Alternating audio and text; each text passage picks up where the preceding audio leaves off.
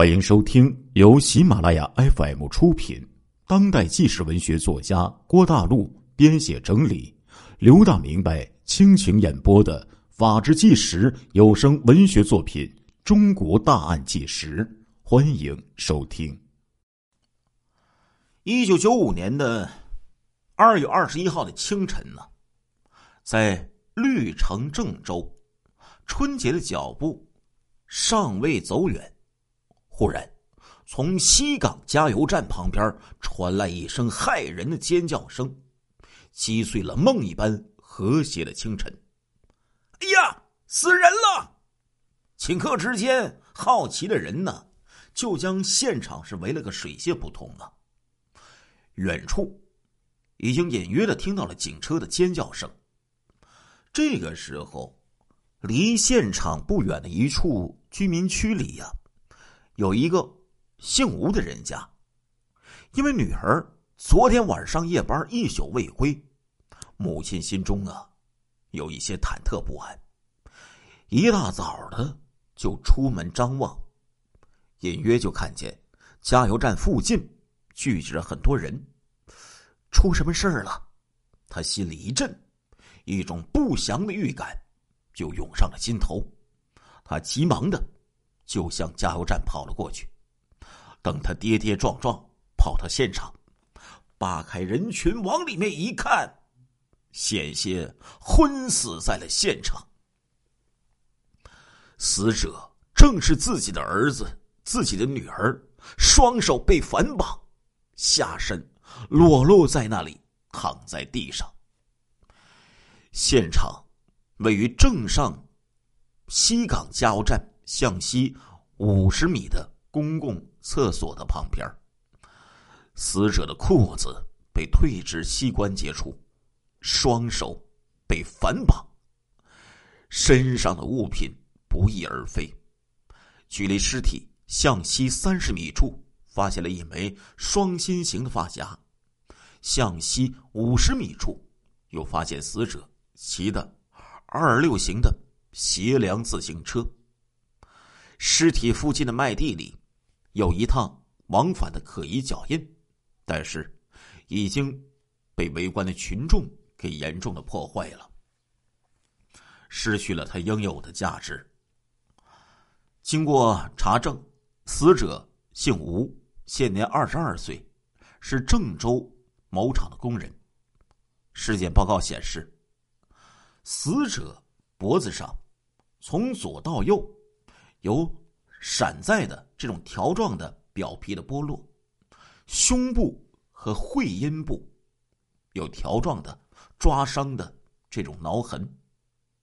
技术人员从尸体征象综合分析，吴某临死前遭过人的猥亵，之后被勒颈扼颈，导致机械性窒息死亡。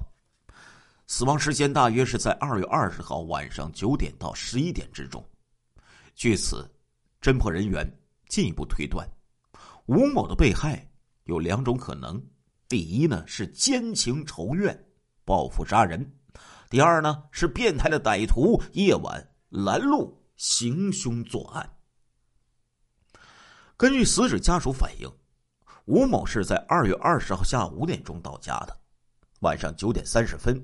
离家骑自行车到单位上班，期间没有发现任何的异常。吴某的好友告诉民警说，昨天下午小吴下班之后，有一个找他的电话，他随口呢就告诉他，晚上十点钟以后再打。他又追问了一句：“小吴是不是晚上加班？”他嗯了一声，就把电话给挂断了。警方就问了。这个人是谁呀？这时候，吴某的好友说：“这个人好像是陈某，小吴以前谈男朋友，后来家里反对，没谈成，这个人就威胁小吴，不同意就要和他同归于尽，一定是他害死小吴的。”说着说着，这个好友赵某禁不住的失声痛哭啊。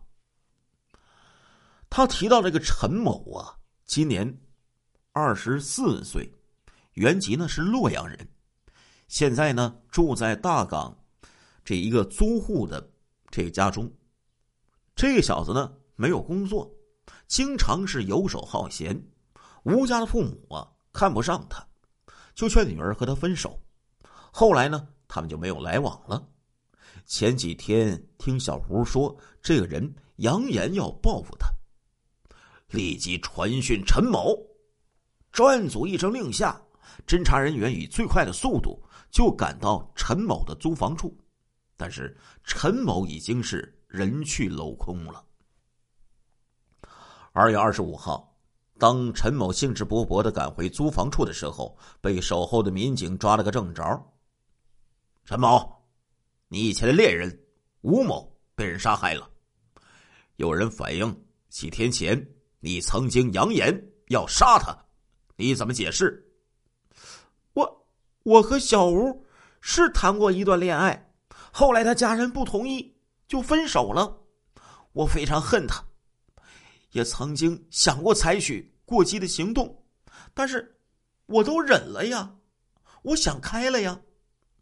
这时候，陈某一边啊陷入痛苦的回忆之中，一边和警方说道：“但是我确实没有害他呀。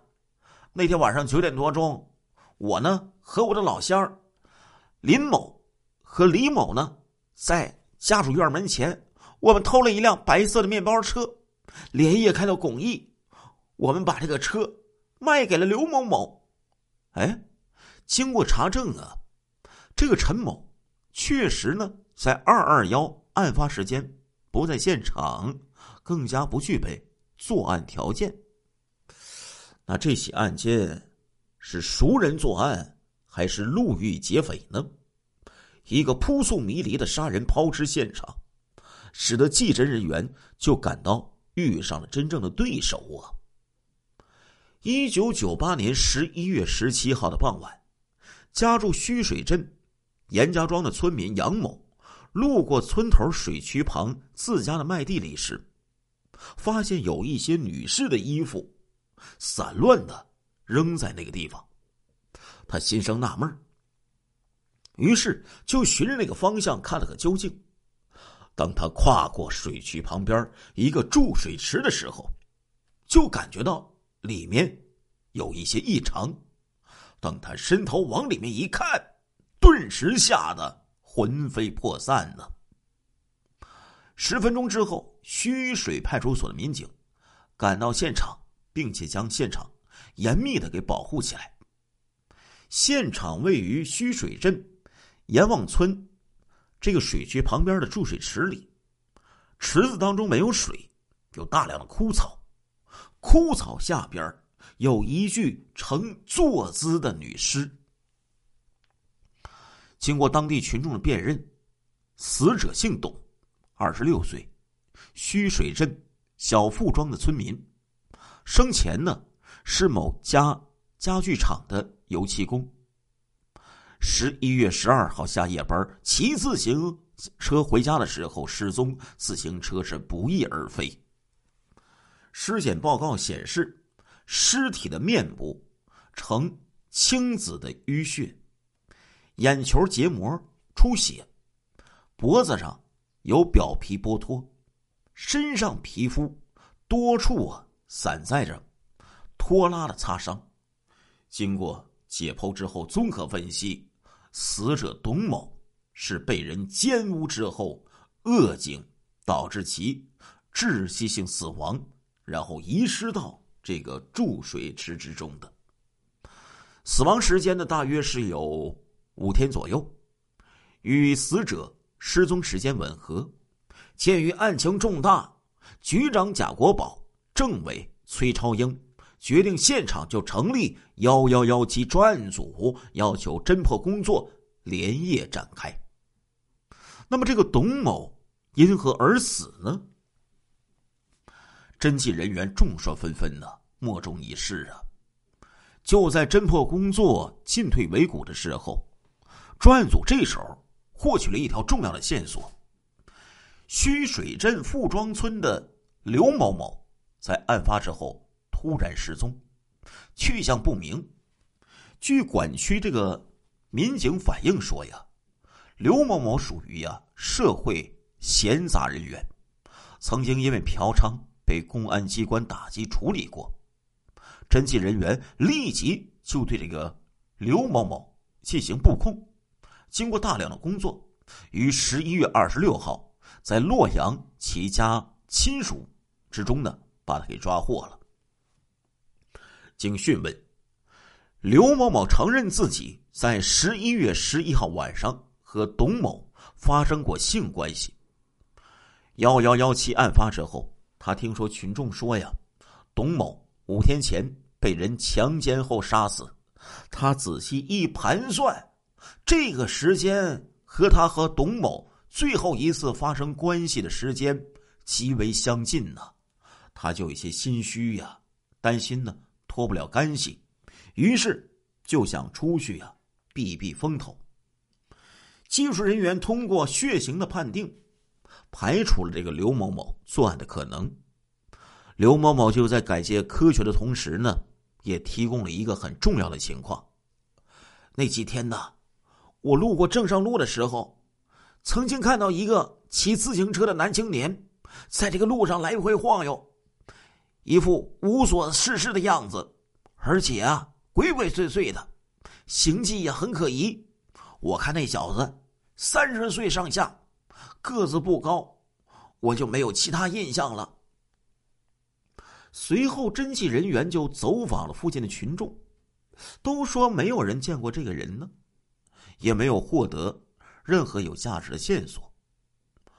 二月七号，民警王磊带人排查到了白寨村劳改释放人员李文安家中的时候，被李文安的老婆告知，说李文安呢在外地打工，具体呢在什么地方打工他也不知道。这时候，警方就问了：“他啥时间离家的呀？”他老婆说：“那得有好几年了。”李文安这个人呢，个子不高，头发有点稀疏，三十二岁。联想到唐某、刘某某交代的那个人个子不高，三十岁左右，王磊就觉得此人和李文安极为相似。王磊等人不便多问，就到其邻居家走访。闲谈之中，邻居说：“一九九八年十一月左右，曾经见过李文安。李文安明明在家，他老婆为什么说他走了好几年呢？”经过大量的工作呀，民警王磊终于获悉了李文安在濮阳开过出租车。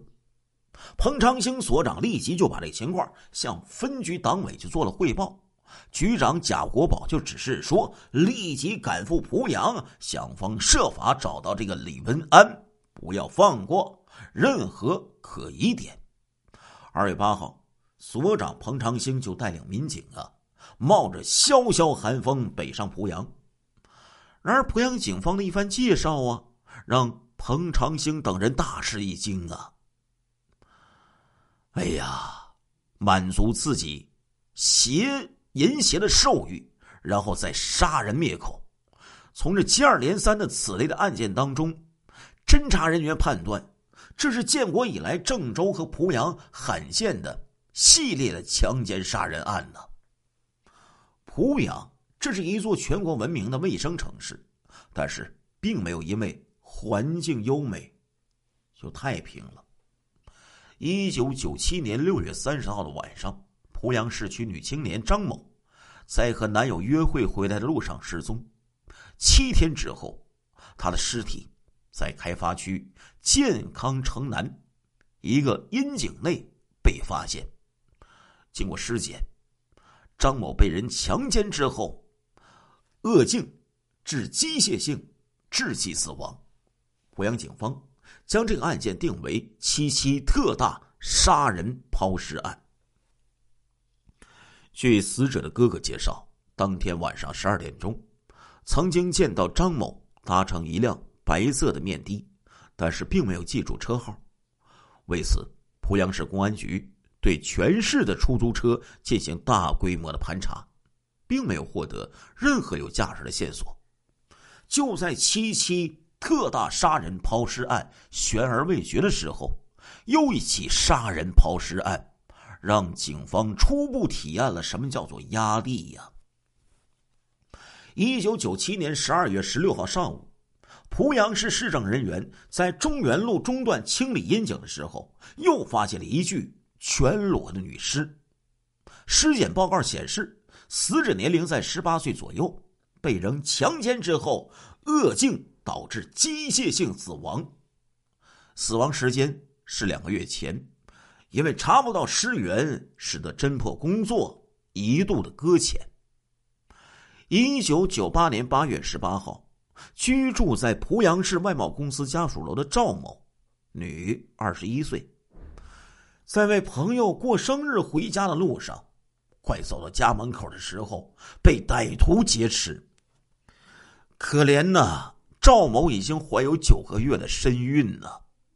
即将临产赵某，被歹徒粗暴的蹂躏之后，扼颈致机械性窒息死亡，然后抛尸于检察院对面的草丛之中。赵某的尸体被发现的时候是八月二十号的上午。杂草丛中，赵某瞪着血红色的眼睛，静静的躺在那里，眼睛当中凝固着永久的仇恨呢。这个案件被解放列警方列为啊八二零重大强奸杀人案，并与七七幺二幺六抛尸案并案侦查。但是，一个多月的摸排毫无进展。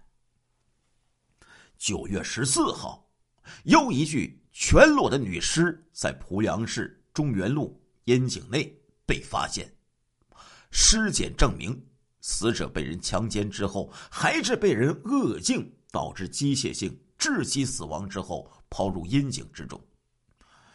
由于找不到尸源，这起被警方定为“九幺四”重大强奸杀人抛尸案，也同样啊就被搁浅了。就在濮阳警方全力以赴、加大对上述系列案件进行侦查的时候，又一起特大案件让他们措手不及。一九九八年十月一号，是濮阳市前河希望幼儿园女教师杨某的新婚大喜之日。凌晨四点多，家住市燃料公司的杨某，由家里步行到百米之遥的。前河村希望幼儿园打电话，以催促同学来家里为他盘头。十分钟之后，家人见其不归，于是就去寻找，但是此时杨某已经不见踪影了。这个案子呀，恰好发生在国庆节，又距离市公安局不足三百米，给节日中的濮阳市民。造成了极大的震动。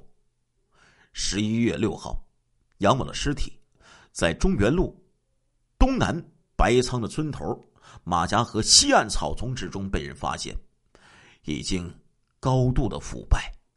他下身全裸，静静的躺在冰冷潮湿的河床上。凶手的残暴激起了周围群众的极大愤慨。经过尸检。这又是一起强奸之后，扼颈致机械性窒息死亡。濮阳警方将其列为“幺幺六”特大强奸杀人抛尸案。这五起杀人抛尸案件，就犹如泰山压顶，让濮阳警方承受了前所未有的压力。就在系列案件侦破工作紧锣密鼓的进行的时候。灭鬼幽灵突现郑州，犯下滔滔罪恶之后，又销声匿迹了呀！亲爱的听众朋友们，这一集的《中国大案纪实》播送完了，感谢您的收听，我们下一集再见。